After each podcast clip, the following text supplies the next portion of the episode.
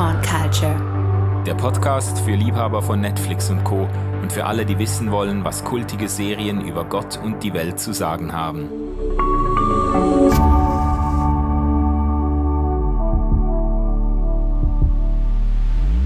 Hallo zusammen, herzlich willkommen auf Popcorn Culture, dem Podcast für alle Serienbegeisterten.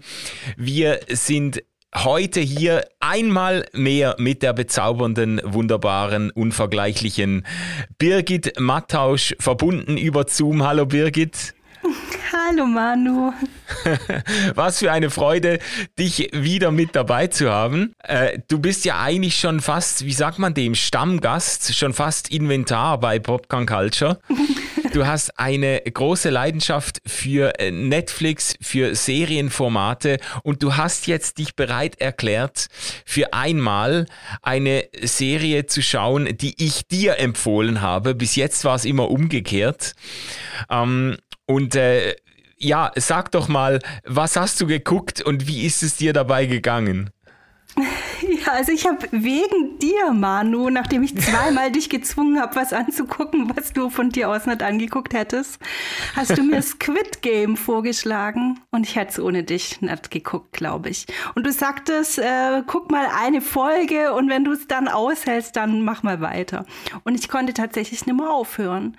Squid Game, eine südkoreanische Serie, die jetzt nach ein paar Wochen schon die erfolgreichste Serie ever auf Netflix ist. Und es geht äh, um Kinderspiele, um eine Gruppe von Menschen, die Kinderspiele gegeneinander spielen sollen. Und äh, aber in einer Versuchsanordnung. In manchen Kinderspielen heißt ja ähm, Ene Mene Mu und raus bist du und du bist tot. Und äh, in, die, in Squid Game werden die VerliererInnen eben tatsächlich erschossen. Ja, ist, ist man wirklich tot da? Also für meine Verhältnisse schon eine ziemlich gewaltvolle Serie. Und ich mhm. konnte trotzdem nicht mehr aufhören, die zu gucken. Oder gerade ja, äh, deshalb. Ich weiß es nur nicht genau. Ja, und es, es ging ja nicht nur dir so, sondern wirklich 110 Millionen oder noch mehr Zuschauerinnen und Zuschauern auf der ganzen Welt ging es auch so, haben diese Serie durchgeguckt. In, äh, in auch etwa 110 Ländern ist Squid Game auf Platz 1 der Netflix-Charts gelandet innerhalb von wenigen Wochen. Ich habe gerade heute in einer Meldung gelesen, dass Netflix fast eine Milliarde Dollar umgesetzt hat mit dieser Serie und mit den Abos. Es sind Millionen neuer Netflix-Abos abgeschlossen worden, offensichtlich, um diese Serie zu gucken. Also das ist der Überraschungserfolg schlechthin absolut unerwartet, auch für Netflix. Am Anfang haben die, glaube ich, kaum Werbung gemacht für die Serie und dann irgendwann gemerkt, dass das durch alle Decken geht. Äh, kannst du dir den Erfolg irgendwie erklären? Also Sie ist natürlich sehr klug gemacht mit vielen Cliffhängern. Man wird immer weiter gucken. Die Versuchsanordnung ist relativ einfach. Also jede Folge, außer einer, die rausfällt, hat so ein Spiel das auch international verständlich ist.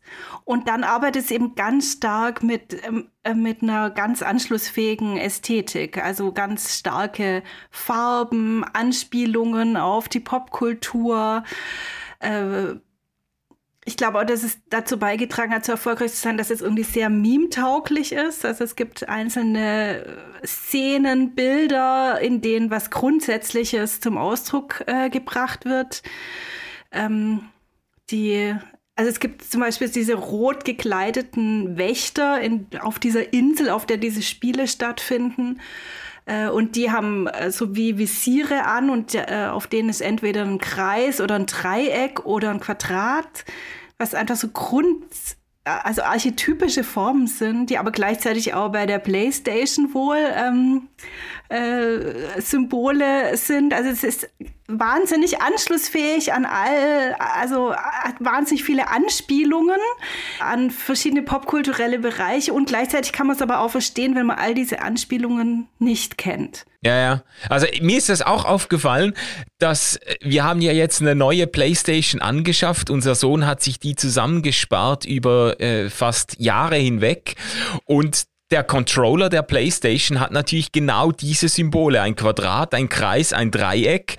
Das ist irgendwie so Universalsprache. Das ist auch die ganze Serie. Ich habe das in einem Blogbeitrag zur Serie Squid Game auch beschrieben.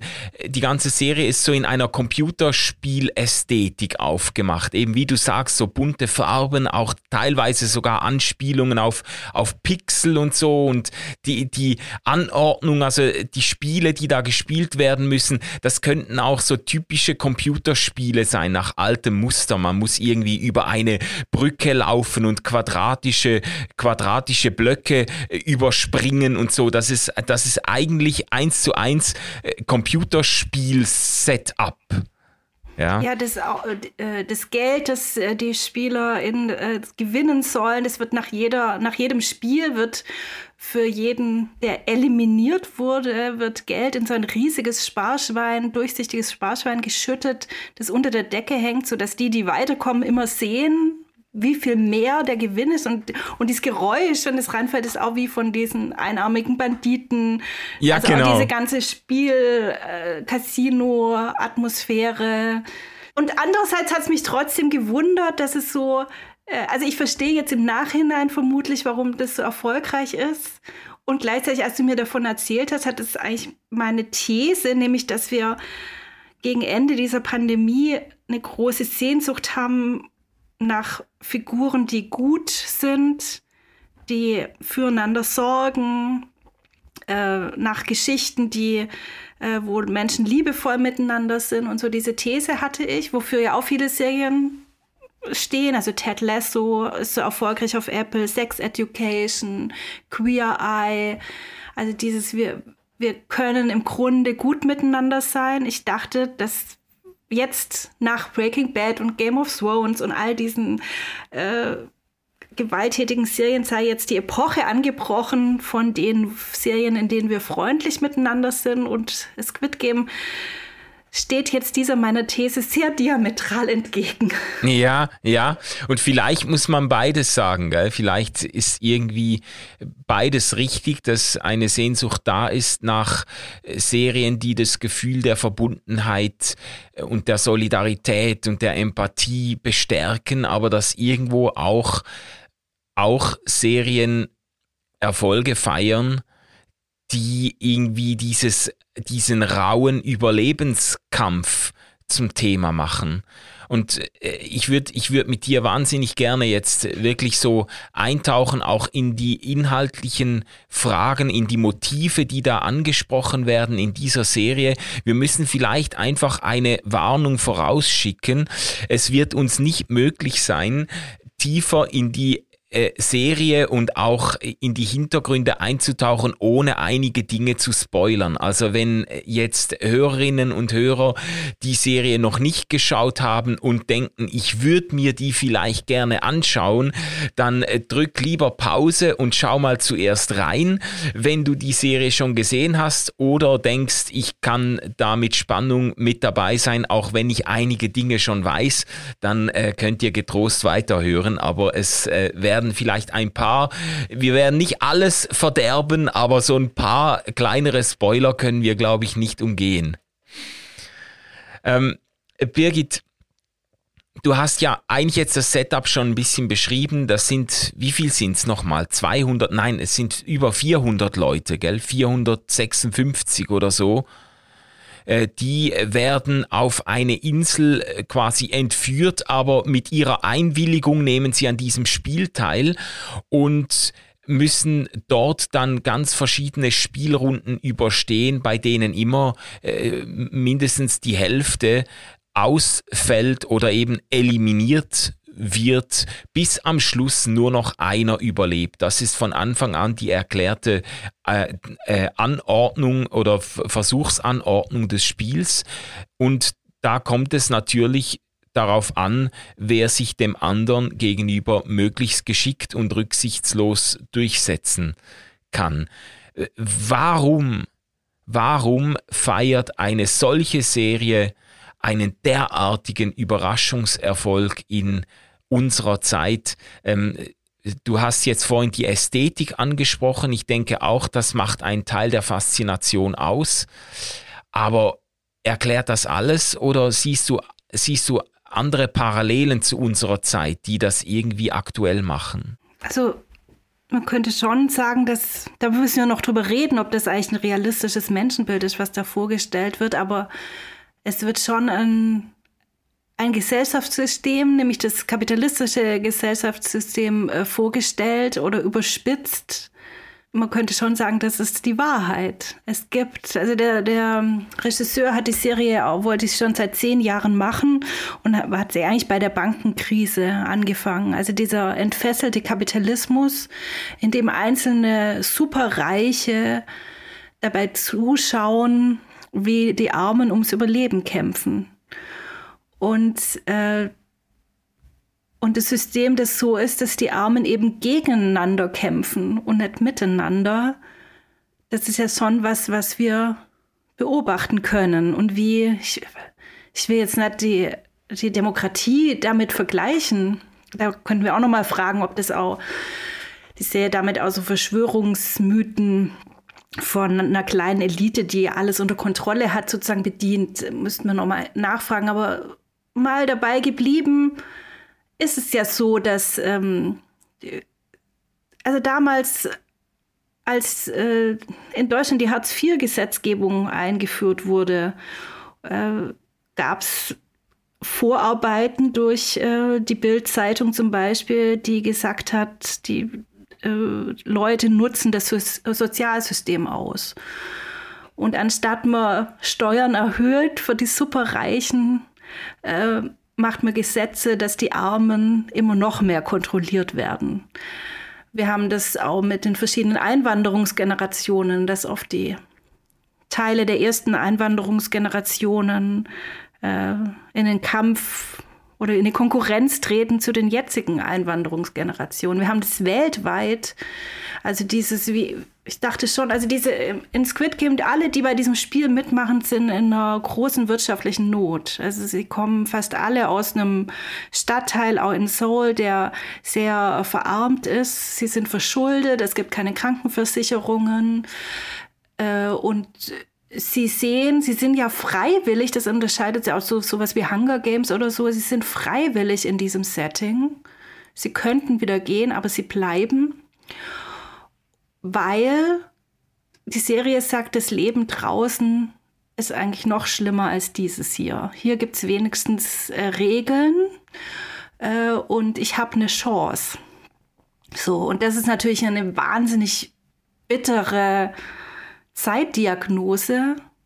Aber anscheinend, wenn so viele von uns das angucken, haben wir ja vermutlich schon den Eindruck, dass da was dran ist. Ich muss ja sehr denken an die Leute, die durch die Sahara und übers Mittelmeer fliehen. Also ich bin ja sehr recht engagiert da beim Thema Seenotrettung und die SeenotretterInnen erzählen, dass die Leute, wenn die denken, ähm, dass das nicht das Seenotrettungsschiff ist, sondern die libysche Küstenwache, dass es Leute gibt, die springen ins Meer, die wollen lieber sterben, als lebendig zurück in die libyschen Lager gebracht werden. Also wir haben Krass. die Situation auf dem Gebiet von Europa. So, dass Menschen lieber alles riskieren, als in in ein System zurückzugehen, in dem sie sowieso keine Chance haben. So. Ja, ja. Also das sind natürlich jetzt auch Extremsituationen, die in unserer Zeit, die man in unserer Zeit findet. Ich finde es erstaunlich, dass Squid Game ein so Riesenerfolg auch in der westlichen Welt geworden ist, wo man ja sagen müsste, den meisten geht's ja nicht so dreckig, aber irgendwie artikuliert Squid Game ein Lebensgefühl, das dann doch wieder recht viele Leute vielleicht teilen. So dieses Gefühl, ich bin letztlich irgendwo, ähm, ich bin benachteiligt, ich bin ein Opfer eines Systems, das von Reichen und Mächtigen bestimmt wird. Die machen die Spielregeln und wir sind eigentlich wie Bauern auf ihrem Schachbrett mit ganz wenig Bewegungsfreiheit. Wir kämpfen ums Überleben. Natürlich kann man sagen, äh, die Corona-Krise hat wirklich viele Menschen auch existenziell ans Limit gebracht, hat dazu geführt, dass äh, ganze Gewerbezweige eingebrochen sind, dass äh, Tausende und Millionen von Menschen um ihren Job und um ihr, ihr finanzielles Überleben äh, sorgen oder fürchten mussten. Also vielleicht ist es schon so dieses, dieses Lebensgefühl, das einen Teil des Erfolgs dieser Serie auch ausmacht, dass Leute sich damit identifizieren aber es hat vielleicht äh, doch auch ein bisschen etwas Verschwörungstheoretisches, das Ganze. Weißt du, so dieses Setup, die Reichen und Mächtigen, die ziehen im Hintergrund die Fäden und die lassen uns da wie Puppen tanzen. Und wir haben, wir haben kaum eine Möglichkeit, irgendwie da auszubrechen. Äh, also, Verstehst du, was ich meine? Das hat auch ein bisschen etwas, etwas Zynisches, so dieses, dieses, wir, wir sind eigentlich hilflose Systemopfer. Ja, ja das wäre auch meine Anfrage oder deshalb glaube ich, oder andersrum, die, die Serie erzählt die Geschichte auf eine Weise und ich bin froh, dass diese Geschichte auch noch auf andere Weisen erzählt wird. Also ich musste dran denken an Handmaid's Tale, was meiner Meinung nach die also die grausamste, schrecklichste Serie, die ich und die ich je gesehen habe äh, und äh, die ich aber großartig finde. Und da es gibt ja auch das, das böse Regime sozusagen und, äh, und da wehren aber die Opfer sich dagegen. Und zwar nicht, indem sie total heroisch, äh, wundervoll und äh, überhaupt nicht gewalttätig sind oder so. Aber, es, aber da kommt was Widerständiges, das sich dem grundsätzlichen System entgegenstellt. Und das haben wir ja bei Squid Game nicht. Sie versuchen durchzukommen, aber sie stellen sich nicht, es gibt keine Möglichkeit. Also sie verbünden sich nicht so untereinander, dass sie sich gegen die Mächtigen wehren. Und es ist schon eine Weise, ich sage nicht, dass es stimmt, dass die Welt so ist, oder, aber es ist eine Weise, wie wir über diese Welt sprechen können. Und ich habe gerade noch gedacht, dass es natürlich auch für uns in recht gesicherten Verhältnissen mit Krankenversicherung und ähm, äh, Mindestsicherung und so trotzdem unsere Welt schon sehr auf Konkurrenz einfach aufgebaut ist. Also dass dieses Spiel, das Spielen also ich, ich bin auch sehr bestätigt, weil ich, weil ich ja Playing Artists bin, wo Spielen eben ganz andere Bedeutung hat, nämlich sich dem Spiel zu überlassen. Äh, und es ist immer ein Spiel, das nicht auf Competition angelegt ist. Aber vieles in unserem System, auch in unserem Schulsystem, in unserem Bildungssystem, in unserem Gesellschaftssystem ist eben auf Konkurrenz und Competition. Und äh, eigentlich erzählt die Serie das dann halt konsequent zu Ende, was passiert wenn alles Konkurrenz und Competition ist. Ja, das stimmt. Das jeder ist, äh, seines, äh, angeblich seines Glückes Schmied, ja. Ja, ja, ja. Es, es gab doch einen Zeitungsartikel, ich kann den jetzt nicht mal gerade abrufen, aber ein Zeitungsartikel, der gesagt hat, das wäre eigentlich die perfekte FDP-Serie. Ja, also so, das äh, ich, eine Elternblogger oder Erziehungsbloggerin, die hat es geschrieben, genau. Und dass man das nicht den Kindern vorwerfen darf, die jetzt auf dem Schulplatz, Schulhof die, diese Spiele spielen, so. Und was ich ja auch sehr, anscheinend diese, also diese Leute, die äh, gegeneinander antreten, die haben alle, wir haben jetzt ja vorhin erzählt, dass es da solche ähm, Controller gibt, die diese roten Uniformen anhaben und deren Gesicht ja. man nicht sieht. Aber die SpielerInnen haben so türkisfarbene ähm, Trainingsanzüge an und anscheinend ist es eine Anspielung auf die Schuluniform, die der Regisseur ähm, anziehen musste äh, im Sportunterricht, als er Kind war. Es gibt sowieso ganz viele Anspielungen auf die 80er Jahre und so, also als der Regisseur Kind war. Und naja, man könnte sagen, also Bundesjugendspiele, deutsches Squid Game, bin ich ja der Meinung. Yeah, yeah, also, da, äh, also in, und das ist natürlich in Südkorea, in, ähm, in dem Bildungssystem noch viel stärker auf, auf Konkurrenz angelegt, als vielleicht in manchem in Deutschland und der Schweiz wo es noch so Montessori-Inseln ja. gibt und sowas alles, ja. Ja, ja. Also es, äh, ich glaube, die Serie ist ganz klar auch als Kapitalismuskritik gedacht, eben Kritik dieser, dieser kompromisslosen Leistungs- und Konkurrenzgesellschaft. Der Regisseur hat das auch selber so zum Besten gegeben, das äh, war eine Intention. Ich bin mir einfach nicht sicher, ob die Kritik wirklich geglückt ist. Also da, da könnten wir uns äh, drüber unterhalten. Äh, ich ich habe die ganze Serie durch immer das Gefühl gehabt, es ist zwar eine Kritik oder es ist, es macht zwar die Verzweiflung und die Hoffnungslosigkeit dieser armen Mitspielerinnen und Mitspieler, macht es sehr, sehr deutlich.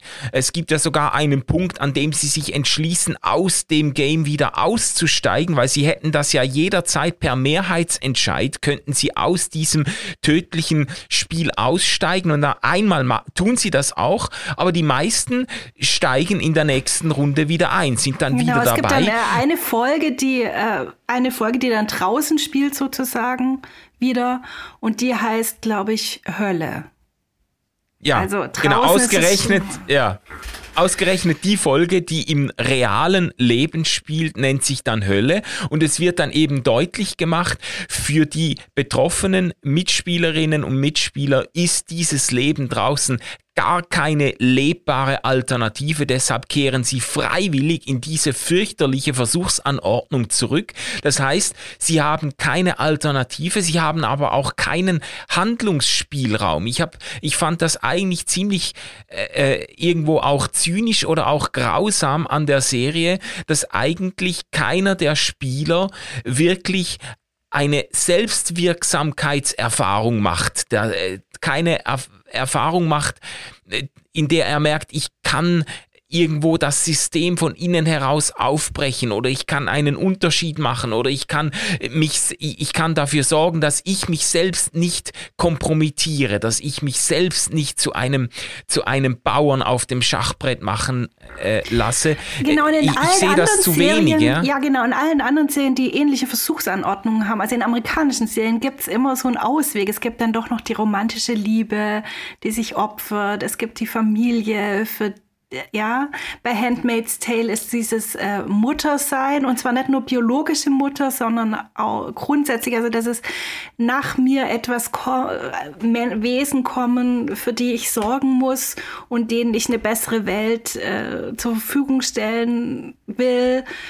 Und all, auf all das äh, verzichtet äh, Squid Game, auf all diese Tröstungen sozusagen. Und das ist schon hart. Also Eben, und die Frage, ist es realistisch äh, oder, oder ist es ist okay? Also, ja. wenn es nur Squid Game auf der Welt als einzige Serie geben würde, wäre es schlimm. Eben, es, es, es ist ja sogar so, dass in einem Spiel dann Pärchen gebildet werden und dann merkt man nachher, die Pärchen müssen nicht miteinander spielen, sondern gegeneinander spielen und da werden dann Freundschaften auf die Probe gestellt oder Freunde müssen sich dann in ein tödliches Spiel begeben und einer geht dabei drauf oder Partner, Ehepartner und so. Also es ist wirklich, es wird bis zuletzt wird es einfach durchgezogen. Äh, es gibt keine Wahl, entweder du stirbst oder du lässt den anderen sterben. Du setzt, sich, setzt dich dem anderen gegenüber durch. Und das ist schon eine ganz, ganz grausame, auch digitale Logik, die da be, be, ähm, beschworen wird. Und ich glaube halt einfach nicht mehr, dass Menschen so sind oder dass Menschen so funktionieren. Ich habe das früher, ich habe eine sehr pessimistische Anthropologie mit auf den Weg gekriegt durch meine religiöse Sozialisierung, durch meine äh, kirchliche Bubble. Ich habe dem Menschen äh, fast nur das Schlimmste zugetraut und habe eigentlich das als sehr heilsam empfunden, zu merken, nein, ähm, es gibt schon beides. Es gibt auch in Krisen Zuspitzungen von Selbstdurchsetzung, von Egoismus und so weiter, irgendwelche Einkaufende, die im Supermarkt sich das Klopapier aus den Händen reißen und so, aber es gibt eben das andere auch, diese, diese Verdichtung von Empathie und von Solidarität, Leute, die sich zusammentun und sagen, wir lassen uns das nicht bieten, wir finden eine Lösung, die äh, nicht wir finden einen, einen dritten Weg zwischen Aggression und Passivität, weißt du? Und das finde ich angedeutet in der letzten Folge. Es gibt Leute, die sagen, die letzte Folge von Squid Game, die reißt das alles raus und zeigt jetzt ganz tief die Menschlichkeit, die dahinter steht und so. Mir hat das nicht mehr gereicht. Es äh, fühlt sich für mich dann so ein bisschen nachgeschoben an. Die ganze Serie vermittelt mir eher das Bild, der Mensch, wenn man ihn unter Druck setzt, wird er zur rücksichtslosen Durchsetzungsinstanz dem anderen gegenüber und geht buchstäblich über Leichen, um seinen eigenen Arsch zu retten. Das ist so die Essenz, die ich rausnehme. Andere empfinden das anders, ja.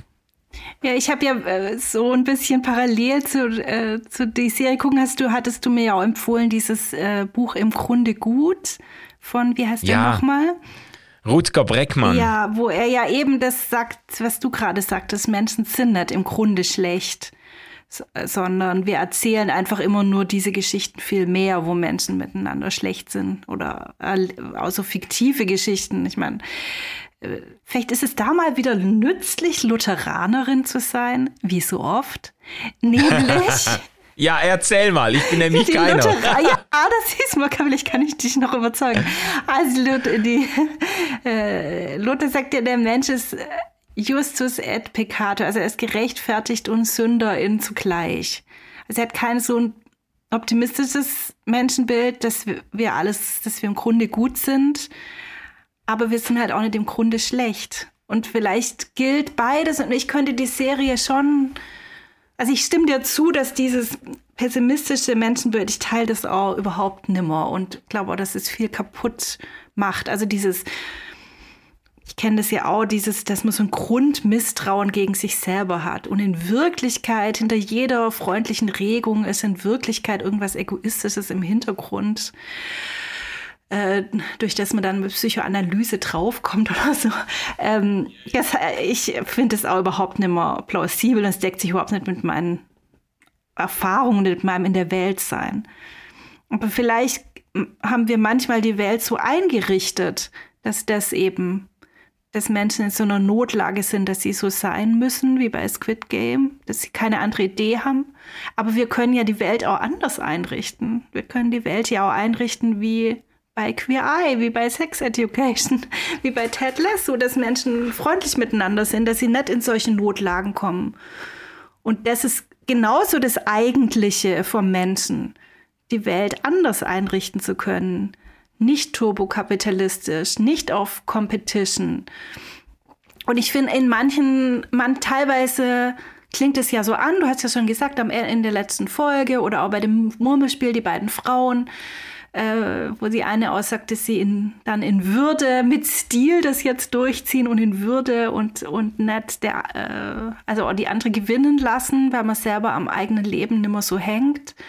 Da gibt es ja solche, das ist so eine kleine, äh, so eine ganz kleine winzige Opfertheologie oder, oder sein Leben geben für die anderen, das, was sonst ja nicht unbedingt passiert in der Serie. Ähm, und dann habe ich nochmal diese Versuchsanordnung. Also ich, ich hoffe, dass die Leute, uns zuhören, naja, die meisten haben es ja gesehen, denke ich mal.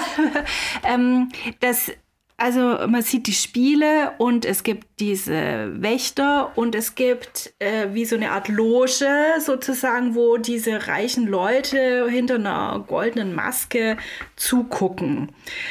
Und dann gibt es ja hinter dieser Loge, würde ich es mal sagen, also es ist immer Bildschirme und so, aber trotzdem wie eine Theaterloge, äh, wo es auch jede Menge zu essen und zu trinken gibt und, äh, und so.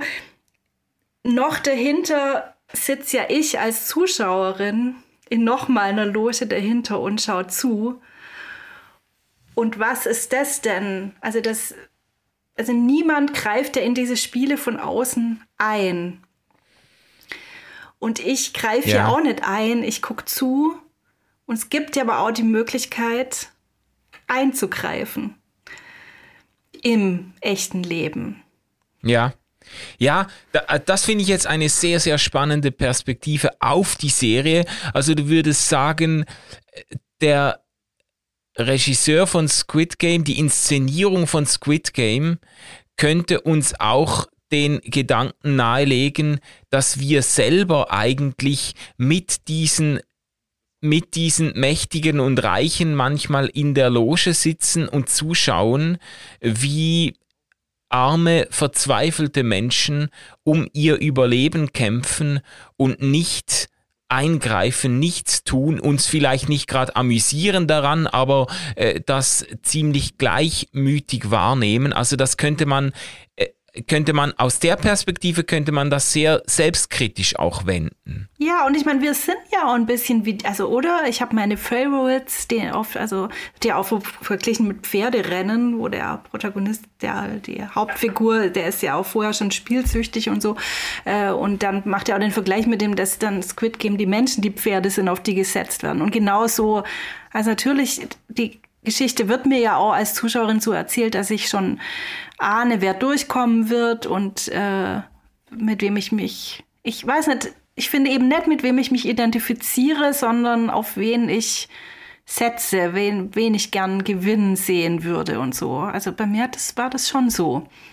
Und dann, weil in der letzten Folge gibt es ja noch diese Szene, wo zwei, spoilern wir nicht zu viel, zwei der Protagonisten aus einem, also wieder in der normalen Welt, das nicht mehr im Game aus dem Fenster gucken und, und da ist jemand Obdachloses oder Verletztes auf der Straße und sie warten, sie wetten, ob jemand kommt und den retten wird. Also eine totale Samariter, barmherzige Samariter-Szene, nur dass halt der barmherzige Samariter nicht kommt.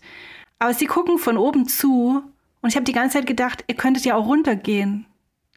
Ihr könntet ja auch runter auf die Straße gehen und selber der barmherzige Samariter sein. Aber auf die Idee kommen die Figuren nicht, weil es, ja, weil ja, sie ja. in diesem Zuschauen bleiben. So. Und wo bin, wo gehe ich denn raus? Also jetzt nochmal der Vergleich mit, äh, mit den Leuten, die versuchen, nach Europa zu kommen. Eben, es gibt ja diese SeenotretterInnen, die jetzt gerade wieder heute mit dem Schiff wieder rausfahren und, und eben nicht in den Zuschauerbänken bleiben und nicht warten, bis die EU sich mal bequemt hat, eventuell eine Lösung zu finden oder so. Die gibt es ja in der Welt. Die sind ja genauso eine Realität. Ja, also ich finde das sehr faszinierend und auch ein bisschen schmerzhaft, wie du das jetzt, wie du das jetzt geframed hast, weil mich das natürlich dann auch unmittelbar angeht. Also diese äh, Serie Squid Game eigentlich auch als Parabel äh, auf eine Gesellschaft, in der man sich vielleicht zu wenig äh, ähm, kümmert oder persönlich angesprochen fühlt von der Not oder vom Leiden äh, von Menschen, die unter dem System leiden, von dem wir teilweise äh, ausdrücklich profitieren. Ja, und das, das finde ich schon, also äh, das jetzt nochmal für mich eine ganz selbstkritische Wendung der ganzen, der ganzen Geschichte. Natürlich kann man das auch individuell durchdenken, Menschen in, in unserer Umgebung, die die äh, verzweifelt sind oder keine Perspektive mehr haben und uns eigentlich vor die Frage stellen, ja, wo werden wir, wo können wir anderen zu einem Ausweg verhelfen oder zu jetzt, äh, um das in diesem äh, biblischen Bild zu sagen, das du, glaube ich, angesprochen hast, auch vorhin, zu einem barmherzigen Samariter werden, ja, weil die schauen da von oben zu, das wird so, äh, der, der eine, äh, der eine macht, schließt ja eigentlich eine Wette ab mit dem, mit dem, mit dem Protagonisten der Serie eine Wette, dass eben keiner diesem Obdachlosen, der da äh, kurz davor ist zu verfrieren auf der zu erfrieren auf der kalten Straße, dass keiner diesem zu Hilfe kommen wird bis Mitternacht. Es ist, glaube ich, eine, ein Time, äh, Time Limit noch dran an dieser Wette. Bis Mitternacht wird keiner kommen und ihm helfen. Und dann äh, kommt es ja so, dass wirklich bis kurz wenige Sekunden vor Mitternacht keiner kommt und das Ganze wird dann noch aufgelöst. Es, äh, es kommt ja dann doch einer und hilft, ähm, was dann die Menschlichkeit wieder rettet. Ich, ich habe das nicht so ganz abgekauft, aber aber ich finde dieses Framing von dir schon sehr, sehr spannend, die Serie mal so, mal so auch selbstkritisch, ein Stück weit auch äh, System- und Kapitali Kapitalismus kritisch zu lesen, als Mensch, der selbst vom System und vom Kapitalismus doch auch immer wieder sehr profitiert. Du hast noch, ich würde das eben schon gerne noch bringen, aber da müssen wir natürlich ein bisschen spoilern dann. Weil du hast ja noch den Gedanken gehabt, du hast das Stichwort Inkarnation, hast du mir mal geschickt, das äh, im Blick auf die Serie. Ja, es gibt halt eine Figur in der Serie, wo sich am Ende rausstellt, dass er wirklich sehr freiwillig, also ohne wirtschaftlichen Druck bei diesem Game mitmacht und auch noch ganz andere. Das, das spoilern wir jetzt vielleicht nicht. Äh, genau, eine Figur macht ohne wirtschaftlichen Druck dabei mit und wird, ist aber die ganze Zeit in keiner wirklichen Gefahr. Und diese Figur sagt am Ende, also die, das ist eine Figur, die könnte genauso gut da oben in der Loge sitzen. Oder eigentlich gehört sie in die Loge, aber sie macht beim Spiel mit. Das stellt sich aber erst am Ende raus. Und diese Figur sagt, Zuschauen macht nie so viel Spaß, wie selber mitzumachen. Und ich habe eben sehr, sehr an Inkarnationstheologie gedacht. Also wenn, also ist das einerseits, also diese, diese da oben in der Loge, und ich als Zuschauerin. Aber jetzt mal die da oben in der Loge sind ja wie eigentlich so Hiobs Gott, der so eine Versuchsanordnung mit dem Teufel zusammen macht und dann mal so zuguckt. Und die Gegengeschichte ist ja Gott, der sich einlässt in die Welt, also Shechinah im, äh, sich einwohnt in Israel, aber dann für mich als Christin ja in Jesus Christus ganz in die Welt kommt und würde sozusagen Christus aussagen, Zuschauen macht nie so viel Spaß, wie selber mitzumachen. Und gleichzeitig macht er aber ja anders mit. Und ich glaube, das stimmt, aber er macht ja anders mit als diese Figur in der Serie, die letztlich sich in keine wirkliche Gefahr begibt und die Teil ist von, die dann gleichzeitig auch Teil ist von dieser bösartigen Versuchsanordnung und so. Und irgendwie muss Gott anders in die Welt kommen. Also er er macht mit, aber es muss irgendwie anders nochmal sein. Mhm. Also du hast das jetzt, du bist, du bist viel vorsichtiger, was Spoiler also betrifft, also wie ich das oft los. bin. Also äh, lass uns doch mal so sagen. Wir sagen nicht, hey, um welche. Ihr könnt jetzt vor, ihr müsst jetzt stoppen. nee, lass uns mal sagen, wir sagen nicht, um welche Figur es sich handelt. Aber ich, ich finde, eine Sache muss man noch sagen, um dieses Bild der Inkarnation oder diesen Vergleich äh, besser zu äh, erfassen. Es handelt sich um den Initiator oder den Schöpfer dieser Spiele eigentlich. Oder es ist, es ist eigentlich derjenige, der diese künstliche Welt erschaffen oder erdacht hat oder einer der, äh, einer der Gründer der ganzen ja, Geschichte. Also schon eine göttliche Und, Figur letztlich dadurch. Genau. Ja? Und der, der, be, der begibt sich jetzt eigentlich freiwillig in seine selbst geschaffene Welt, weil er sagt, es, es ist einfach was anderes, nur von, von außen zuzuschauen und es ist was ganz anderes, wenn man mittendrin dabei ist. Und ich, ich finde, die Frage interessant, die du äh, aufgeworfen hast, was ist jetzt der Unterschied zur Inkarnation äh, im, im christlichen Verständnis. Und ich glaube, der Unterschied ist vielleicht derjenige, dass der Typ, der da ins freiwillig ins Game eintritt, der sich da inkarniert in seine selbst erschaffene Welt, der tut tut dies aus einem Mangel in sich selbst. Also der, der, ähm, der tritt in die Spiele ein, weil eigentlich, wie dann deutlich wird, sein Leben leer ist, weil er irgendwo den Sinn und den Kick nicht mehr findet in seinem Leben, weil er das Gefühl hat, ich muss in die Spiele eintreten, in diese Welt eintreten, um mir etwas zu geben. Und und, und die, die christliche Überzeugung, die Inkarnation des Gottessohnes läuft ja genau in der gegenteiligen Logik, dass, dass Gott eigentlich aus seinem Überfluss heraus, also er, er geht nicht um etwas zu holen, sondern er geht unter die Menschen, um etwas zu geben, um, um, um Menschen zu begegnen. Das ist, es ist quasi dieselbe Bewegung, aber es ist die gegenteilige Logik dahinter. Ja, Oder würdest du das ja, anders ja, doch, sagen? Stimmt, stimmt, stimmt. Wobei wir das ja in äh, auch äh, theologische Denkmuster haben, die vom Mangel ausgehen. Also Gott schafft die Welt, weil er nicht alleine sein möchte und so weiter und so weiter. Also das ist schon nochmal eine scharfe Anfrage, aber trotzdem ja. Und Jesus verhält sich eben ganz anders als dieser Inkarnierte in Squid Game. Also Jesus, Jesus trägt dazu bei, dass diese Welt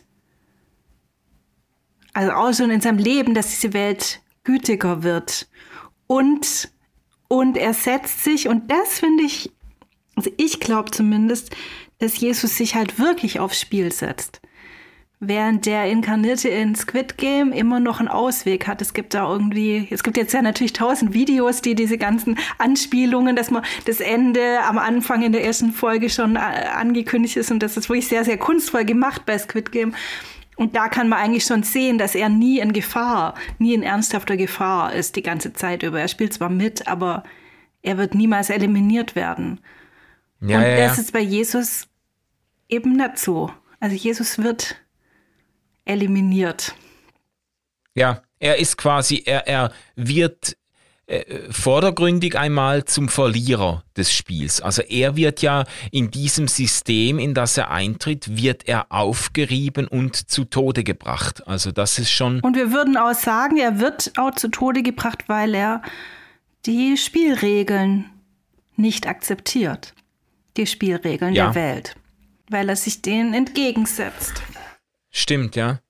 Und gleichzeitig finde ich das halt faszinierend, ähm, dass im Leben von Jesus deutlich wird, dass er eben versucht, diesen dritten Weg zu gehen, diesen, diesen Weg zwischen Aggression, zwischen Mitmachen, ich werde einfach Teil dieses, dieses Spiels, das Überleben des Stärkeren, das Durchsetzen des Mächtigeren, der Wille zur Macht, wie Nietzsche dann gesagt hat, Jesus äh, tritt nicht ein in dieses Spiel, aber er wird auch nicht, er, er lässt sich auch nicht nicht einfach in eine passive Rolle drängen, in der er einfach Opfer ist der Kräfte, die da walten und sich dann herum, herumschubsen lässt, sondern er versucht ja eine Art dritten Weg zu gehen in einer Empathie und Barmherzigkeit für Menschen, auch in einem Bewusstsein für, für, für seine eigene würde. Er lässt sich nicht unterwandern durch diesen Systemdruck. Also ich finde das noch faszinierend, auch wenn ich jetzt, äh, das muss ich schon sagen, natürlich nicht erwarte, dass eine Netflix-Serie uns äh, quasi das christliche Evangelium äh, unterbreitet oder so. Aber ich finde das faszinierend, dass ich im Leben von Jesus eben tatsächlich diesen, diesen dritten Weg verwirklicht sehe, den, äh, den man bei Squid Game weitgehend vergeblich sucht. Ja, und ich, also ich meine, diese Serie bedient sich ja archetypischer Motive, äh, also in, in ihrer Ästhetik, aber auch in der Geschichte, die sie erzählt. Äh, eben diese, diese Loge da, das, das, das, sowas eben kommt im Hiob-Buch schon vor. Äh, ich glaube auch daran, deshalb ist die Serie vielleicht auch so erfolgreich. Also obwohl wir die Namen der Protagonisten gar nicht aussprechen können, wir beide, sind wir trotzdem voll reingezogen. Also auch das, aus einer anderen Kultur und trotzdem ist sie, also und zwar nicht der, das ist ja keine herrschende Kultur, das ist ja keine amerikanische Serie oder so. Ähm, also sie erzählt so archetypische Sachen und dann finde ich es ganz naheliegend, dass unser Glaube oder unsere Tradition dazu auch was zu sagen hat. Diese diese archetypischen Serien und, und unser Glaube sich gegenseitig beleuchten. Also das finde ich überhaupt nicht äh, abwegig. Obwohl in der Serie selber ja ein Christ vorkommt und der ist wirklich total fürchterlich. Also ah, ja. das, das Christentum ist wirklich äh, keine Lösung äh, für den Regisseur, ganz offensichtlich, und für, für die Geschichte. Also im Gegenteil, es ist wirklich schlimm und unsympathisch. Aber dass sich dieses Grundsätzliche sich gegenseitig beleuchtet, finde ich eigentlich überhaupt nicht überraschend. Ja, das stimmt. Also äh, es ist gut, erwähnst du noch, dass das Christentum eigentlich nur an einer Stelle vorkommt oder in einer Person und wahnsinnig schlecht abschneidet. Also eine, eine ganz schlimme Verfallsform auch dessen, was christlicher Glaube sein könnte. Ähm, und ich würde das aber auch so sehen, wie du das jetzt angedeutet hast, äh, dass natürlich in, äh, in Serien und das ist ja die, das ist eigentlich die Grundüberzeugung, auf der dieser ganze Podcast auch beruht, dass in Serienformaten, in popkulturellen Erscheinungen, Phänomenen und so weiter immer wieder auch Dinge durchdrücken, die eben äh, das Verhältnis Gottes zum Menschen und des Menschen in dieser Welt und die Frage nach Sinn und so weiter eben ganz, ganz in, in, in bunten Bildern und starken Geschichten da auch auf den Punkt bringen. Manchmal besser als viele Kirchen ähm, und Kirchenvertreter äh, sie in Gottesdiensten vielleicht verbalisieren können. Also da bin ich schon auch bei dir. Und ich denke, die, die Serie versucht auch ein Stück weit eben diesen, diese, diese Menschlichkeit am Schluss nochmal zum Thema zu machen. Ich, ich habe einfach, ich habe einfach den Eindruck, es ist, es ist äh, auf dem Hintergrund oder äh, auf dem Hintergrund der Wucht der ersten Folgen ist es irgendwie zu wenig, zu wenig überzeugend. Aber vielleicht doch noch zum, zum Schluss, es gibt ja diese Schlussszene, in der das ist jetzt wieder ein bisschen äh, Spoiler natürlich, aber in der der Protagonist die Möglichkeit hätte, ins Flugzeug zu steigen, um seine Tochter zu sehen wieder und eigentlich mit seinem Preisgeld in Saus und Braus ein neues Leben zu beginnen. Und er führt dann ein Telefongespräch mit den Organisatoren der Spiele oder mit Verantwortlichen und die sagen ihm dann, jetzt geh doch, seh deine Tochter und lass dich äh, und, und feier dein Leben. Und er macht dann deutlich, ich bin kein wie sagt man, wie sagt er das? Ich bin kein Wettpferd, ich bin kein Pferd in einem, in einem Wettrennen, ja weil er vorher an einer anderen Stelle werden die Teilnehmenden dieses äh, Spiels verglichen mit Pferden, die in einer Wette mitlaufen. Und ganz ja. am Anfang er äh, verliert ja. er beim Pferderennen. Ja. Stimmt, er, er, er, er macht selbst Pferdewetten und äh, wird dann eben mit diesen Pferden verglichen und zum Schluss macht er deutlich, ich bin aber, ich lasse mich aber nicht einfach einspannen in eine solche Pferdewette. Ich bin kein Wettpferd. Äh, man könnte den Satz jetzt fortsetzen, ich bin ein Mensch, der eigene Entscheidungen trifft und der sich nicht einfach und instrumentalisieren das finde ich lässt. wahnsinnig ja. ambivalent, weil man diesen Schluss auch völlig, also man kann natürlich sagen, ah ja, hier ist die nächste Staffel angelegt, aber der Regisseur schwört ja, dass er an die nächste Staffel nicht gedacht hat und ich glaube ihm das jetzt auch erstmal, wenn er so lang darauf hingearbeitet hat, dass es überhaupt die gab. Aber diesen Schluss kann man ja auch andersrum. Also er entscheidet sich dann sozusagen zurück ins Spiel zu gehen oder gegen das Spiel zu kämpfen oder was auch immer und nicht zu seiner Tochter zu fliegen. Und man kann sagen, hier wird jetzt ein Held geboren, der sich jetzt entgegensetzt. Aber man kann genauso gut auch sagen, hier ist einfach der spielsüchtige Protagonist, der lieber zurück ins Spiel geht, äh, als zu seiner Tochter zu fliegen. Also es ist beides ist vollkommen plausibel möglich. Und das zeigt eben auch, wie wirklich, also erst habe ich ja gedacht, ach ja, das ist so eine Blutspritzserie und deshalb kommt die bei der Jugend so gut an. Aber ich finde, das ist so klug. Also bei allen Einschränkungen, alles, was du gesagt hast, stimme ich dir total zu. Das ist nicht das Menschenbild und so weiter. Aber das ist einfach richtig schlau gemacht. Also wie offen, wie, wie, wie deutungsoffen dieser Schluss ist. Ja, ja, stimmt. Das ist schon brillant. Hast du, hast du mal daran gedacht, dass eigentlich die Erfolgsgeschichte der Serie Squid Game ein bisschen die Geschichte von Squid Game widerspiegelt. Also dieser Regisseur, der war offenbar völlig, ist völlig in der Armut gelandet vor Jahren. Der konnte seine, seine Projekte nicht umsetzen und hat, hat wirklich also am, am Hungertuch genagt und gekämpft, äh, diese Serie irgendwo produzieren zu können. Und jetzt ist er ja zu einem völlig unerwarteten Erfolg gelangt und jetzt klingeln bei dem die Kassen. Und man könnte natürlich auch sagen, der hat sich jetzt mit seiner Serie gegen ganz viele Konkurrenzformate erfolgreich durchgesetzt. Ja, also, stimmt, auch die SchauspielerInnen. Ich meine, die Mehrzahl von den äh, Hauptdarstellern hat noch nicht mal einen deutschen Wikipedia-Eintrag.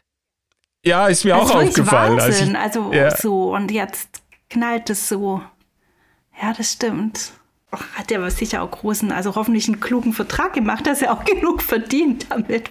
Ich würde es ihm ja, ja wünschen. Das lässt, äh, das weil lässt er sollte ja hoffentlich noch ein paar mehr Sachen machen, weil er es offensichtlich wirklich kann. Ja, Birgit, ich glaube, es gäbe noch viel zu, äh, zu diskutieren, aber lass uns mal in die Schlussrunde kommen. Ich würde dir gern, wie jedes Mal, in unserem Podcast die Frage stellen, Squid Game, für wen ist das was? Wem würdest du das empfehlen? Das ist jetzt ein bisschen äh, besonders die Frage an dieser Stelle, weil ich dir die Serie ja ans Herz gelegt habe zu, zu sehen, weil es jetzt nicht eine absolute Fan-Lieblingsherzensserie von dir jetzt war. Du hast die zuerst zögerlich und dann mit zunehmender Faszination geguckt. Also wem könntest du das weiterempfehlen und wem dann doch eher nicht? Also erstmal, niemand muss diese Serie gucken. Man kann auch mitsprechen in der Welt, ohne diese Serie geguckt zu haben. äh, also wenn einem das zu, ähm, zu viel Gewalt, Porno ist, dann, dann lass es lieber. Wenn du allerdings mit ganz gut zurechtkommst mit bisschen Blut, man hat auch schon mehr Blut gesehen als in Squid Game, oder? Bei, ja, wenn du Game of ja, Thrones, ja. wenn man Game of Thrones gut verkraftet hat, dann kann man Squid Game auch gut angucken. Und dann, ich glaube, ich würde mir wünschen, dass manche, die sich selber als eher intellektuell verstehen, diese Serie mehr auch äh, gucken und das verstehen, mhm. wie hier ein popkulturelles Phänomen grundsätzliche Fragen stellt und wie vielleicht auch eine Ästhetik, die manchen eher bildungsbürgerlichen Leuten vielleicht auch fremd ist, eine eigene Wirkung entfalten kann und so. Ja. Weil es ist schon vielleicht so eine Art Arthouse-Kino in Serienform mit ah. rosa Treppenhäusern. Hello ja, Kitty. Genau. also nicht zu so schnell ja, verächtlich äh, von diesem äh, Phänomen denken. Das würde ich mir wünschen. Ja, das ist eine schöne Empfehlung. Ich, ich würde ich würd noch eine Warnung oder Mahnung dranhängen für diejenigen, die jetzt Kinder zu Hause haben, die von der Serie mitkriegen oder so. Ich habe wirklich den Eindruck, das ist jetzt eine Serie, die sich nicht eignet für äh, Minderjährige anzugucken. Also auch wenn das vielleicht jetzt über Memes und TikTok und so weiter ein gewisser Hype ist. Also Eltern, die Kinder haben unter, ich sage jetzt mal unter 14 Jahren, die sollten eine äh, verbindliche Empfehlung aussprechen, sich das nicht reinzu ja. reinzuziehen. Und da also. auch vielleicht Sicherheitscode bei dem eigenen Netflix-Account, weil ich habe jetzt gehört, dass manchmal auch kleine Kinder sehen auf dem Netflix-Account und der Trailer sieht so rosa aus und dann denkt man, wenn, oh, wenn man fünf ist, ach, das ist ja hübsch.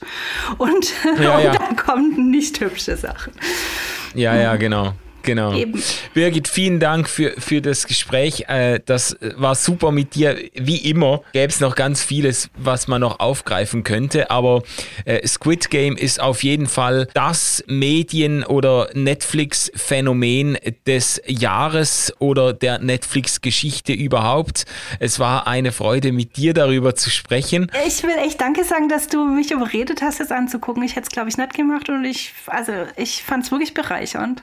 Danke Danke, Birgit, für das Gespräch. Wir hören uns ganz bestimmt wieder und euch allen auch eine super Zeit. Wir sehen uns nächsten Monat wieder, wenn es wieder heißt Popcorn Culture. Tschüss zusammen. Tschüss.